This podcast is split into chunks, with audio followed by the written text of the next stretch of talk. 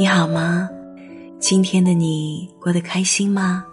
这里是芳儿晚安电台，用我的声音陪着你。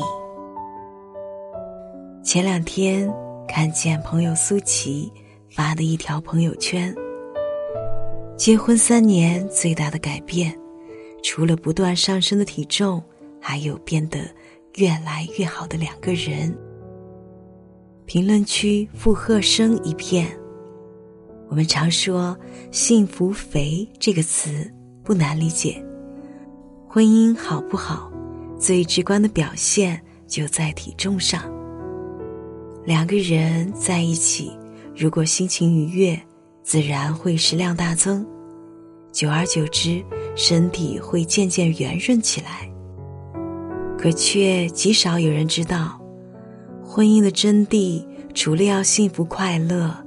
还要有价值感和成就感的生活下去。如果把婚姻比作一辆急速行驶的列车，那夫妻俩就是这个列车上的乘客。起初两个人约好一起走，可是中间有人选择结束旅程下车，有人享受旅途的快乐，坚持坐到终点。停下来的人。便不想再追赶，走下去的人便不想再回头。最终，两个人只会渐行渐远，形同陌路。所以在婚姻当中，夫妻俩一定要共同成长，共同进步。只有两个人的隔阂变小，心才能靠得越近。到了一定的年纪，才明白。感情长久的秘诀，已经不单单是宠爱那么简单。关于爱情的婚姻，终会死在鸡飞狗跳的生活中。一段好的感情，除了有彼此对对方的陪伴、宠溺，还一定要有两个人的携手前进。只有两个人相互扶持，帮助对方变好。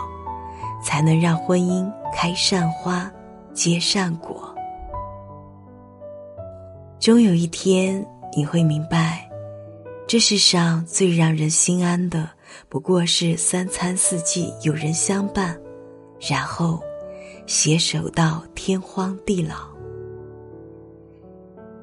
愿你的往后余生有一真心人相伴，从此世间少有风雪。所到之处尽是暖阳。祝你晚安，好梦。